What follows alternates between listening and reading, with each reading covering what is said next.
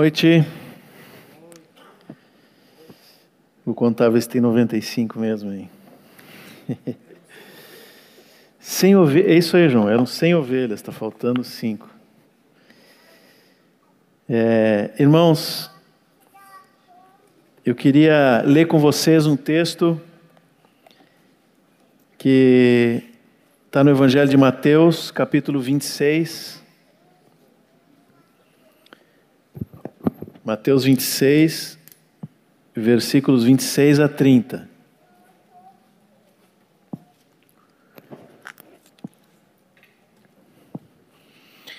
Todo mundo achou? Mateus 26, versículo 26. Enquanto comiam, Jesus pegou um pão e, abençoando-o, partiu e deu aos discípulos, dizendo: Tomem, comam, isso é o meu corpo. A seguir, Jesus pegou um cálice e, tendo dado graças, o deu aos seus discípulos, dizendo: Bebam todos dele, porque isto é o meu sangue, o sangue da aliança, derramado em favor de muitos para a remissão de pecados.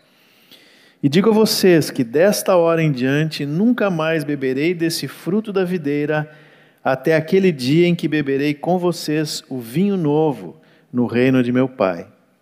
E tendo cantado um hino, saíram para o monte das Oliveiras. O tema que desse, desse compartilhar aqui é as bodas do Cordeiro. E, e talvez, bom, as bodas do Cordeiro, acho que todo mundo sabe o que é, né? O encontro do noivo e da noiva, Cristo e a sua igreja, aquele dia que todos nós esperamos e temos aprendido que virá e eu, particularmente, acho que virá muito em breve. Mas por que esse texto de Mateus 26, que é um texto que fala da ceia, e hoje nós vamos compartilhar da ceia? Qual a ligação desse texto de algo que Jesus disse aos discípulos algumas horas antes de ser crucificado? Qual a ligação disso com as bodas do cordeiro? Bom, ele fala aqui, né? Ele faz menção àquele dia, naquele dia. Jesus está se referindo ah, ao dia da sua vinda, o dia do encontro com os seus, com a sua igreja. Fala de um vinho novo. Eu vi que tem aqui, eu acho, né? Nessa placa fala de um vinho novo. É, no reino de meu Pai. Então Jesus está apontando para algo que viria lá em frente. Mas eu creio que para os discípulos essa frase de Jesus tinha um significado muito especial.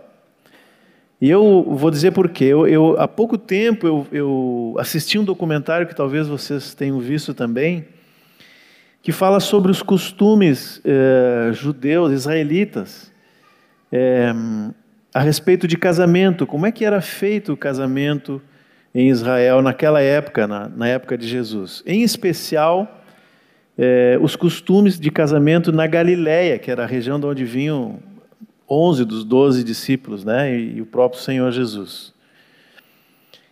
É interessante porque esse, esse documentário ele fala uma coisa que a gente mais ou menos sabe, já ouviu, que o casamento ele era feito, ele era arranjado entre as famílias, os pais decidiam isso, né?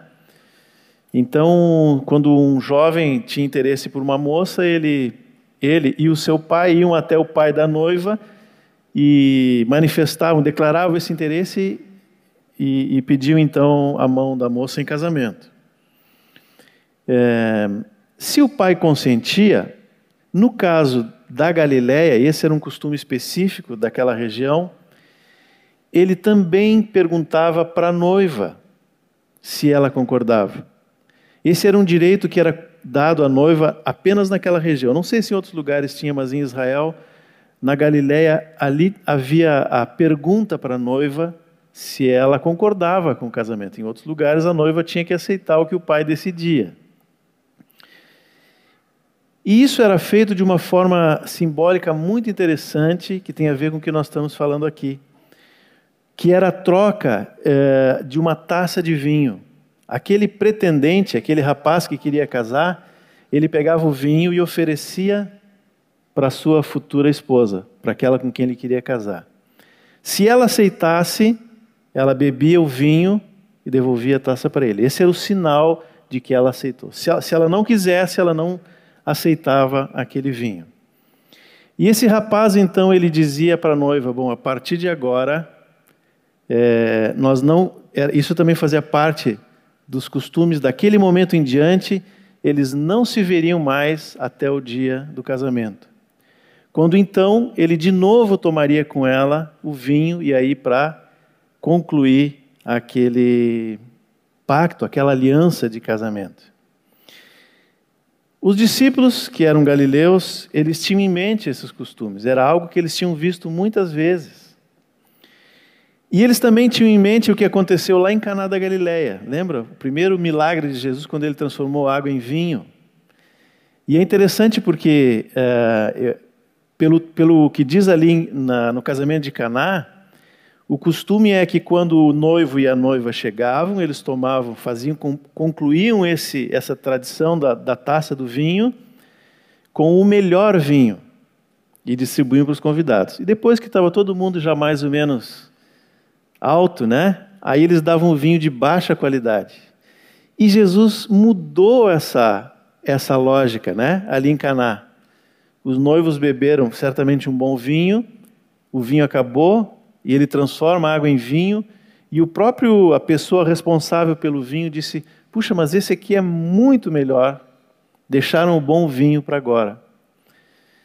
Os discípulos tinham tudo isso em mente. Quando Jesus falou isso, eu creio que eles entenderam que ele estava fazendo uma promessa da sua volta.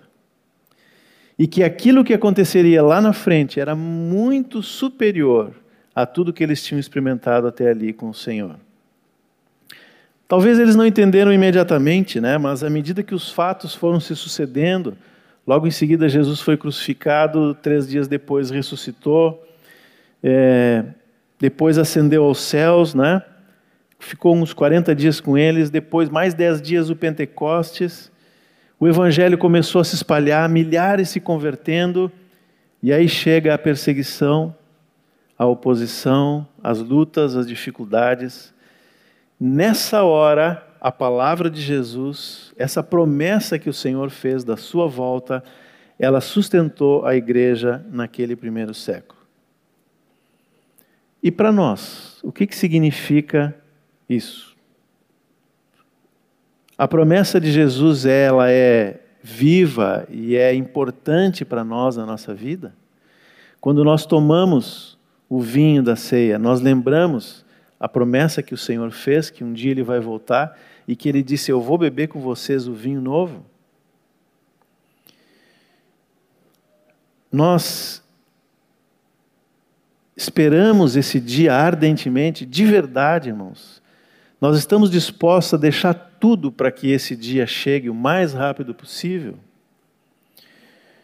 E aqui eu vou falar e não tem nenhum, por favor, não entendo, não, não há nenhum julgamento no que eu vou dizer.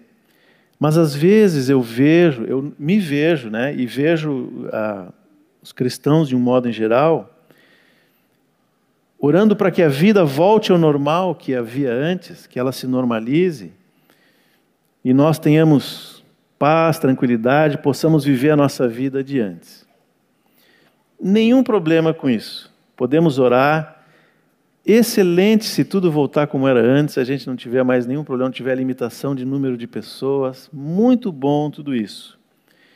Não há problema nisso. Podemos orar por isso. Aliás, o Senhor diz para nós orarmos por dias de paz. O problema é se o nosso coração está tão ligado a essa vida que esqueceu que o nosso lugar não é aqui. Que a promessa do Senhor para nós não é para essa vida. E se por acaso o Senhor não quiser trazer de volta tudo que nós tínhamos antes, mas quiser dar sequência ao seu plano, e a gente sabe que a sequência ao plano do Senhor é um cenário cada vez mais complicado, é, nós realmente estamos dispostos a ir adiante com o Senhor porque é chegado o dia do casamento? Essa é a pergunta.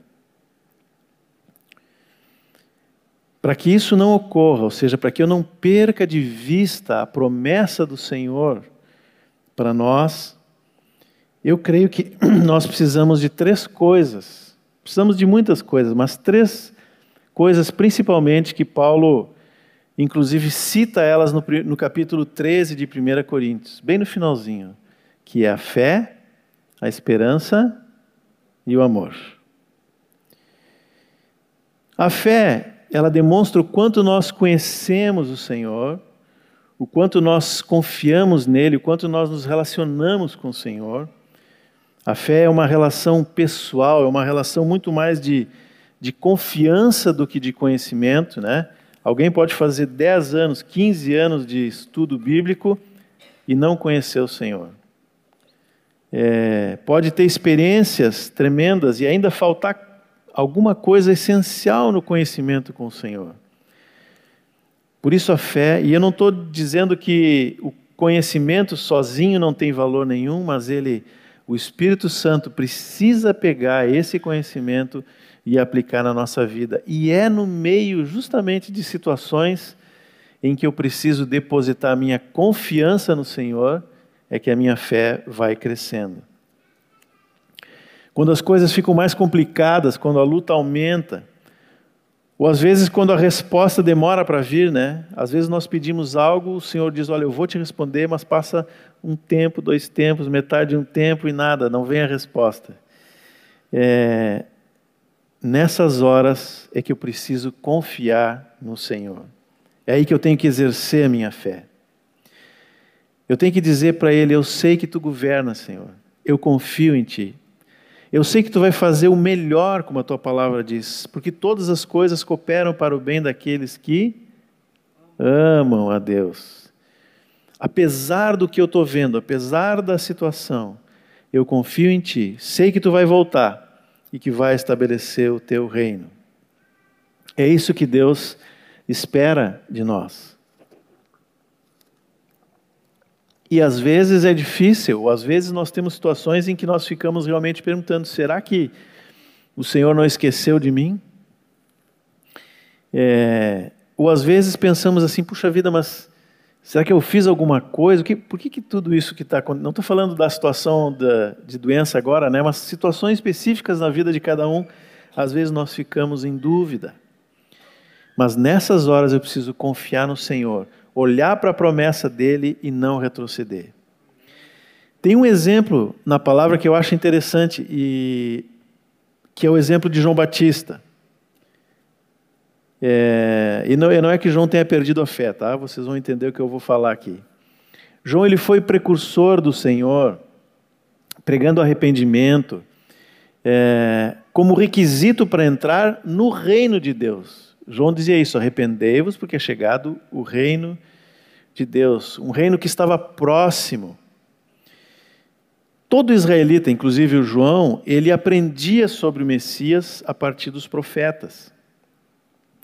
Então, João, quando viu Jesus, e João mais do que qualquer outro, porque a palavra diz que ele era cheio do Espírito desde o ventre da sua mãe, é, quando João viu Jesus, ele viu que aquelas profecias sobre o Messias estavam se cumprindo. O que, que basicamente os profetas diziam sobre o Messias? Primeiro, ele iria curar o doente, acolher o pobre, libertar o cativo. Alguém que vinha para mudar a situação é, que havia em Israel. Segundo, ele vinha para tirar os pecados do povo. E o terceiro, ele vinha para exercer juízo e reinar sobre Israel e sobre as nações, trazendo paz sobre toda a terra. Esses eram basicamente os três fundamentos, se é que dá para dizer assim, para identificar o Messias. João sabia disso e todos os, os judeus sabiam disso. Se nós formos olhar nos profetas, especialmente Isaías, nós vamos ver isso muito claro. Depois olhem, não precisa ler agora, mas é, por exemplo, Isaías 11, Isaías 35, é, 53 é um capítulo fundamental, 61, 63. Esses capítulos do livro de Isaías vão desenhar exatamente esse perfil do Messias que João anunciava. Por isso, quando João viu Jesus aparecendo e ele sabia o que vinha pela frente, ele diz: Eu preciso diminuir para que o Senhor cresça porque ele é o Messias. Ele vai cumprir tudo isso que está nas profecias. E quando João é preso e, ele ouve que Jesus está sendo aclamado pelas multidões, pelo povo, eu imagino que João se alegrou. É ele, é o Messias. Mas os dias foram passando, passando, passando, e João continuava na prisão. E Jesus não cumpriu o terceiro ponto sobre o Messias, que era reinar sobre todo Israel. É, e talvez, pode ser que tenha vindo essa dúvida em João. Então ele pergunta, ele manda perguntar através de alguns dos seus discípulos, se Jesus era aquele que haveria de vir ou eles deveriam esperar outros. Isso está lá em Lucas 7, 18, 23. Eu não sei, como eu disse, por que, que João perguntou isso. Talvez João tinha certeza quem Jesus era, mas vendo a dúvida dos discípulos, ele pode ter dito assim: ó, vão lá e perguntem para ele. Vão lá e falem com ele diretamente. Pode ser que tenha sido isso. Não sei, não sei por que, que João fez essa pergunta. Na verdade, não importa por que, que João perguntou. O que importa é como Jesus respondeu. Se nós formos olhar lá no capítulo 7 de Lucas, que, que Jesus respondeu para aqueles mensageiros de João Batista, que é o título que está aqui, né? Versículo 22 de Lucas 7 diz assim: Então Jesus lhes respondeu: Ide e anunciai a João o que vistes e ouvistes. Os cegos vêm, os coxos andam, os leprosos são purificados, os surdos ouvem, os mortos são ressuscitados, e aos pobres anuncia-se-lhes o Evangelho. Bem-aventurado é aquele que não achar em mim motivo de tropeço. Interessante porque essa resposta de Jesus, ela consta nas profecias de Isaías, especialmente no capítulo 61. Jesus faz menção a isso. Só que o mesmo capítulo que fala isso, diz também que ele vai exercer o reino. Mas Jesus não falou essa parte. Por que, que Jesus omitiu isso para João Batista? É como se ele tivesse dizendo para os discípulos de João e para nós também hoje: se essa profecia se cumpriu naquilo que fala dos doentes que são curados, dos que são ressuscitados, todos os milagres que fala a respeito do Messias, o restante também vai acontecer. Um dia eu vou estabelecer o meu reino. Mas naquele momento isso não era visível, como não é até hoje. Nós estamos na mesma posição em que João Batista, aqueles discípulos e os discípulos de Jesus. Nós precisamos ter fé, confiança esperança que ele vai voltar e vai estabelecer o seu reino. Mesmo que isso demore. Os discípulos na época de Jesus imaginavam que não passaria aquela geração deles. E eles viviam todo dia na expectativa de ver o Senhor. Já vão dois mil anos. Mas o Senhor vem. O Senhor vem, a Sua palavra não falha. Se o que ele disse se cumpriu em parte lá, vai se cumprir o restante daqui para frente. Aí nós chegamos ao segundo ponto, que é a esperança. Quando a fé é exercida assim, em momentos de dificuldade, com perseverança, ela vai gerar esperança. Isso está em Tiago 1, Romanos 5. É um caminho que todos nós precisamos passar. A fé colocada em prática no meio das, das provações ela com perseverança, ou seja, eu mantenho a minha confiança no Senhor, ela vai gerar algo novo. É a esperança, que não é uma expectativa, mas é uma certeza de que vai se cumprir. A tal ponto em que eu sou capaz de deixar todas as coisas, mas eu não largo essa esperança. Tem um outro trecho do livro de Lucas, é, capítulo 18. Jesus conta a parábola de uma viúva que estava numa disputa com alguém, e é Lucas 18, bem no início, né? É, de 1 a 8. E ela procura um juiz para julgar a sua causa. Esse juiz não é um juiz como nós vemos hoje, né? É um, é um defensor, seria muito mais um advogado hoje, né? Talvez por isso que diz que é um juiz iníquo. Não, brincadeira, gente, apaga essa parte aí. Mas é um. Eu sou advogado, tá? Brincadeirinha. Mas essa mulher, o ponto que fala aqui é que ela confia tanto naquele homem, naquele homem que vai defendê-la, que ela fica clamando para que ele assuma a defesa da sua causa dia e noite. E ele então atende o pedido dela. Mas o que me chama a atenção é o último versículo dessa parábola, quando Jesus assim, diz assim, é Lucas 18, 8. Digo a vocês que depressa lhes fará justiça. Agora observe, contudo, quando o filho do homem vier, será que ainda encontrará fé sobre a terra? Vocês viram como tudo começa com a fé, que gera esperança, perseverança, e como essa atitude é extremamente necessária nos dias do fim. Nós precisamos confiar no Senhor, na Sua palavra, e termos uma atitude de vida que realmente nos faz aguardar a Sua vinda, a qualquer momento. Mesmo no meio da perseguição, da dificuldade ou de qualquer luta ou provação que vier. Mas existe, como Paulo disse, um nível de caminhada é, ainda maior, ou como ele diz lá no capítulo 3 de Coríntios, né?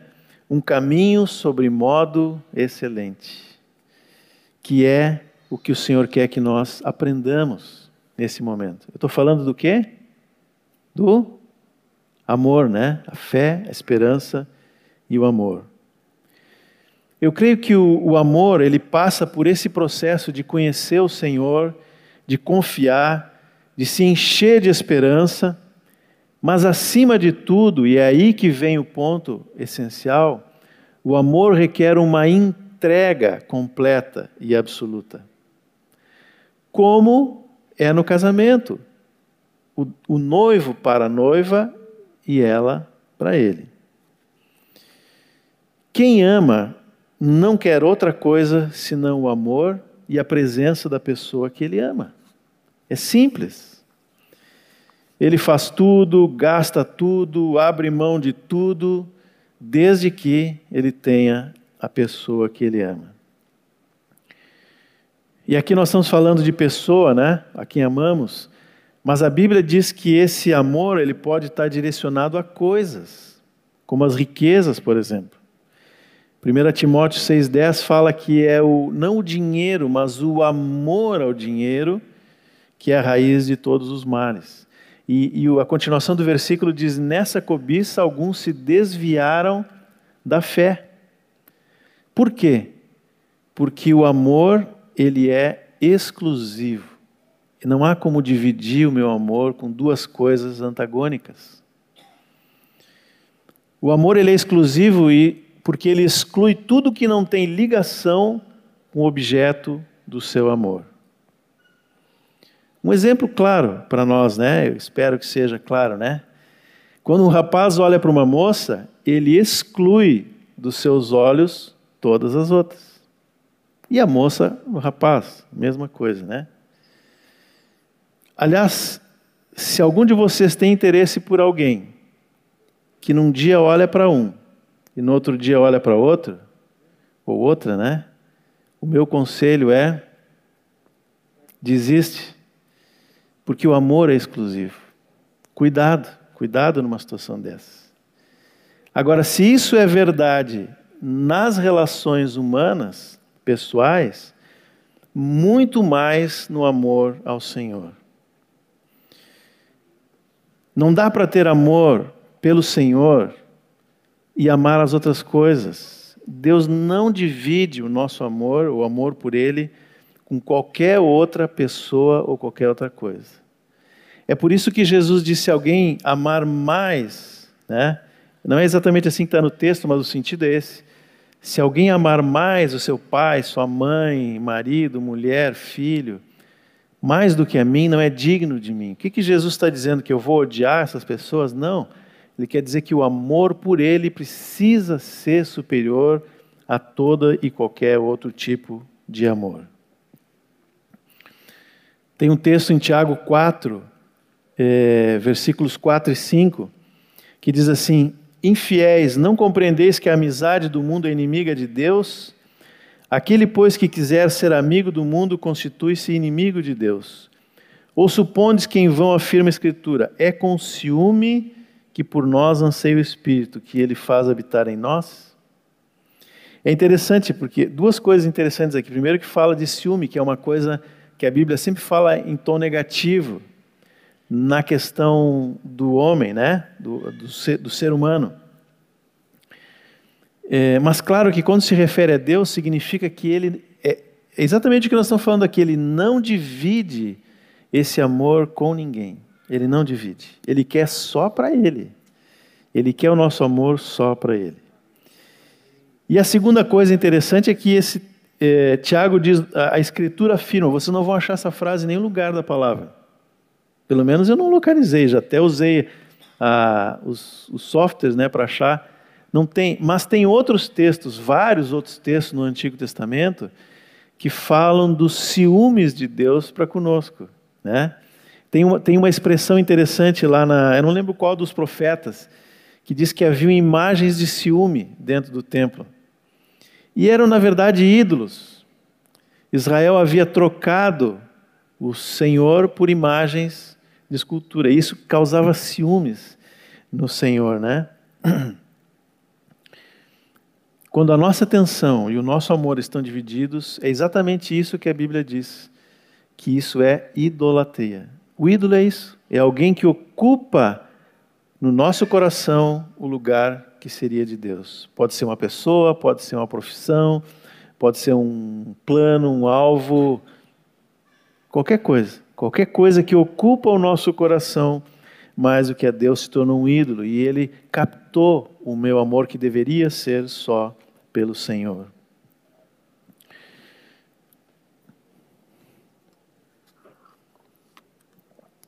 Nesses dias, irmãos, nós precisamos ter fé, esperança e, acima de tudo, amor pelo Senhor amor pelo Senhor. Nós precisamos amar o Senhor.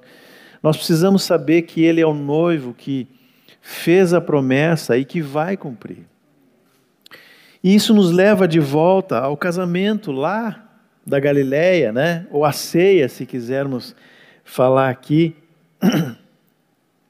Aquela noiva que poderia dizer não quando recebeu a, a proposta de casamento, mas disse sim manifestou a sua vontade, o seu desejo de estar unida para sempre com aquele rapaz, com aquele homem que fez a proposta de casamento.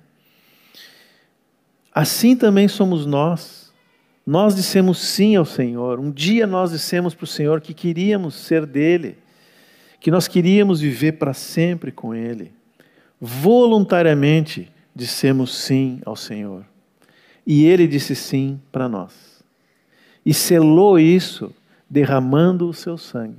Por isso, toda vez que nós tomamos do cálice, toda vez que nós comemos o pão e tomamos do cálice, que são o corpo e o sangue de Jesus, nós lembramos várias coisas. Nós lembramos que Ele nos perdoou dos pecados, nós lembramos do amor do Senhor por nós, e nós lembramos também que essa promessa vai ser cumprida. Assim como aquele noivo ia preparar né, o lugar para morar com a noiva e voltava quando tudo estava pronto para buscar ela, assim o Senhor disse: Eu vou preparar lugar para vocês, mas eu vou voltar para buscar a minha noiva. O Senhor vai fazer a parte dele. Agora a questão é se nós vamos fazer a nossa. Se nós estamos esperando pelo noivo. Quando nós formos tomar a ceia agora, eu queria fazer um pedido para cada um de nós aqui. Que nós fizéssemos um exame, como a palavra nos manda fazer. Mas não para fazer um, um, um, ritual religioso, assim, como alguém que vai escaneando né, a, os seus pensamentos, as suas coisas para achar um pecado. Né? Não é botar ali pecados que eu cometi durante o mês. Procurar. Não é isso. Ainda que nós devemos saber se desagradamos o Senhor em alguma coisa, é, para não tomarmos a ceia de modo indigno, mas o exame que o Senhor quer que nós façamos hoje é: será que eu estou sendo essa noiva que aguarda o noivo em pureza e que deseja no seu coração vê-lo o mais rápido possível? Será que o meu coração é o coração da noiva mesmo? E se não é, pedir que o Senhor faça o o, o trabalho, que o Espírito Santo faça o trabalho que é dele, porque ele veio para nos conduzir a Cristo. Isso é o que a palavra diz, a toda verdade, não apenas para conhecer a verdade, mas para sermos conquistados e unidos à verdade. E é ele, é esse espírito que a palavra diz lá no finalzinho que ele clama, Maranata. Só que ele gera no coração da noiva a mesma palavra, né? Apocalipse diz que o Espírito e a noiva dizem: Vem, Senhor Jesus. Esse é o trabalho do Espírito Santo. Ele quer gerar no nosso coração um desejo de encontrar o noivo. Eu espero que seja o mais rápido, se possível hoje ainda, né? antes de dormir. Mas se não for, e se as coisas ficarem mais complicadas daqui para frente, eu não vou perder a minha esperança eu não vou perder a minha fé e o meu amor vai aumentar pelo Senhor. Haja o que houver, eu aguardo a vinda do noivo. Amém, irmãos? Que o Senhor possa trazer isso muito claro no nosso coração. E toda vez, não só agora, mas toda vez que nós formos tomar ceia daqui para frente, vamos lembrar que nós estamos repetindo é, essa promessa para o Senhor: Senhor, aquilo que tu disseste um dia, eu creio, eu confio, eu espero e aguardo ansiosamente. Amém? Senhor, nós somos muito gratos a Ti, Senhor. Muito gratos por esse eh, amor que Tu demonstra, Senhor, dia a dia por nós. Tu tem cuidado a cada um de nós, Senhor. Tu tem sido tão fiel. Tu tem nos dado tudo que precisamos, Senhor, e mesmo às vezes, no meio de lutas e dificuldades, Tu manifesta esse amor, Senhor, que é inexplicável. Agora eu quero te pedir, Senhor, gera em nós o mesmo amor, Senhor. A mesma qualidade de amor, Senhor, esse desejo de te encontrar, Senhor, a ponto de deixar tudo para trás, Senhor. Nós não queremos ser como a mulher de Ló, Senhor, não queremos olhar para trás, não, não estamos apegados a nada desse mundo, nem riquezas, nem pessoas, nem planos, nada, Senhor. Hoje, quando vamos tomar a ceia aqui, Senhor, nós queremos reafirmar essa aliança que temos contigo, esse desejo, Senhor, de sermos verdadeiramente a noiva que tu esperas, Senhor. E se alguma mancha há, Senhor, nas nossas vestes, se alguma coisa foi rasgado, se alguma coisa foi eh, manchado, sujo, Senhor, ou se algo ainda não está presente nessas vestimentas, eu quero te pedir, Senhor, que por misericórdia limpa o nosso coração, limpa a nossa mente, Senhor. Limpa, Senhor, nos limpa, nos deixa santos como tu és santo, Senhor, para que nós possamos te encontrar dessa forma, Senhor. Um coração que te ama e que por causa do amor a ti tem prazer em obedecer a tua palavra. É isso que João nos diz, Senhor. Por favor, Senhor, faz isso em mim, faz isso nos meus irmãos, faz isso naqueles que vão ouvir essa palavra depois, Senhor. Que cada um seja atingido pelo teu Espírito Santo, Senhor. Em nome de Jesus.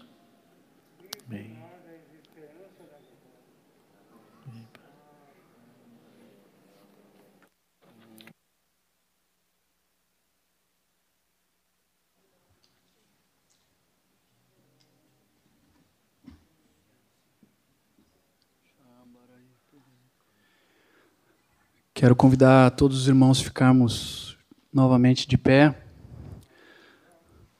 Nós temos um noivo, amém?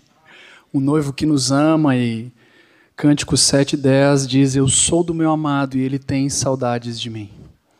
Esse noivo tem saudades de nós. Como estão as nossas para com ele? Essa é uma noite do amor do Senhor ser derramado pelo seu Espírito nos nossos corações, mais uma vez, numa medida maior. Amém? Queremos isso? Vamos pedir então.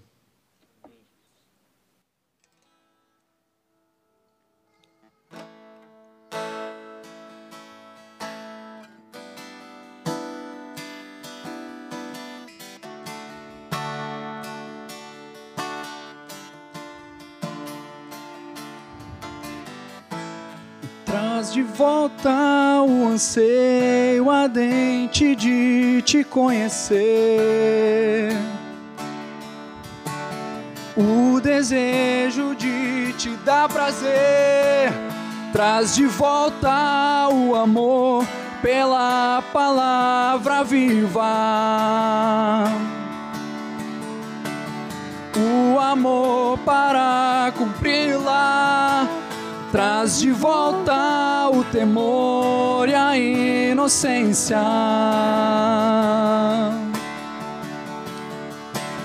Marcas de um povo santo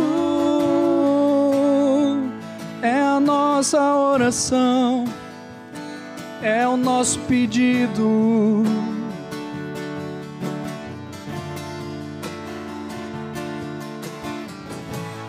Traz de volta o anseio ardente de te conhecer.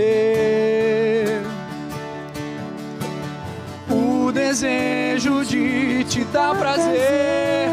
Traz de volta o amor pela palavra viva.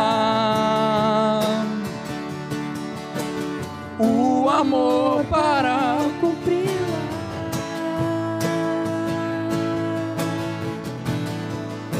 inocência. Marcas de um povo santo, traz de volta o anseio ardente de te conhecer. O desejo de te dar prazer Traz de volta o amor pela palavra viva. O amor para cumpri-la. Traz de volta o temor e a inocência. Marcas de um povo santo.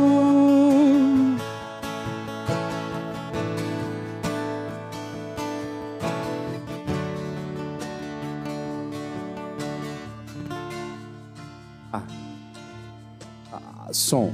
Enquanto nós vamos ministrando mais esse cântico, nos oferecendo ao Senhor, queremos ter um só motivação, o amor pelo noivo. A Ruth Bertoldi me compartilhou um sonho que ela teve nesse período da quarentena, das bodas do cordeiro, dessas dez virgens, na verdade, onde só cinco tinham azeite. E o Espírito Santo ministrou que esse azeite ele era fruto de um desejo por esse encontro com o noivo. Então, esse desejo por esse encontro deve estar sempre sendo regado no nosso coração, abandonando esse amor ao mundo, essa mistura, nos separando e consagrando. Chamar aqui os irmãos, o Diego, o Dudu e mais alguém que vai nos servir a ceia. E nós vamos ministrando ao Senhor, aproveitando esse tempo, nos oferecendo ao Senhor dentro desta sondagem que o Senhor nos trouxe através do José Gustavo a Bíblia diz em Apocalipse 22, 11 que o santo vai se santificar cada vez mais, vai se consagrar cada vez mais. A consagração de ontem já não é suficiente para hoje. Nós queremos ir mais além. E nós queremos consagrar o pão, nós queremos consagrar o vinho, nós queremos abençoar agora em nome de Jesus. Enzo, me faz gentileza, traz para mim o pão e o vinho ali, o cálice ali, vamos abençoar. Nome de Jesus, pode subir aqui.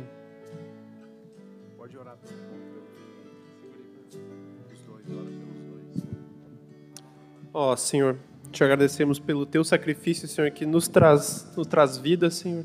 Independente da circunstância, independente do momento, Senhor, podemos crer e confiar na tua salvação, Senhor, e nos alegrar com isso, Senhor. Muito obrigado, Senhor. Obrigado pelo teu sangue, Senhor, que limpa os nossos pecados, Senhor. Obrigado pelo teu pão, Senhor, que é o teu corpo partido por nós, Senhor. Nosso alimento, sustento, Senhor. Muito obrigado, Senhor. Muito obrigado pela alegria da salvação que temos aqui hoje, Senhor, que celebramos, Senhor. De poder ser parte, Senhor, da tua família, Senhor, ser um corpo, Senhor, ser família aqui, Senhor, unidos por ti, Senhor. Muito obrigado, Senhor. Lembra que cada um disso, Senhor, queremos estar firmados, apegados, Senhor, nessa verdade, Senhor. Muito obrigado, Senhor.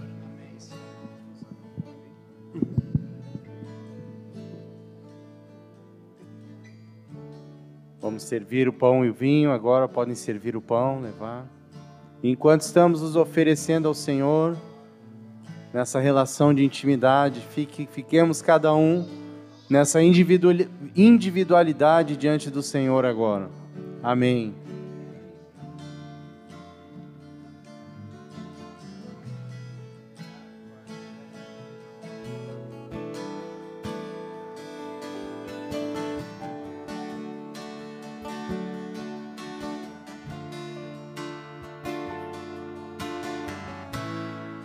Traz de volta o anseio ardente de te conhecer.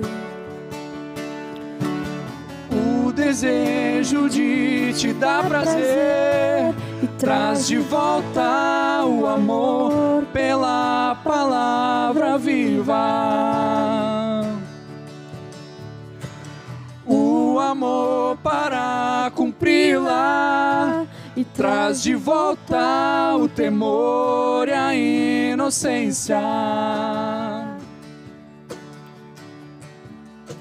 Marcas de um povo santo e traz de volta o anseio ardente de te conhecer. O desejo de te dar prazer. Traz de volta o amor pela palavra viva. E o amor para cumpri-la e traz de volta o temor e a inocência. Marcas de um povo santo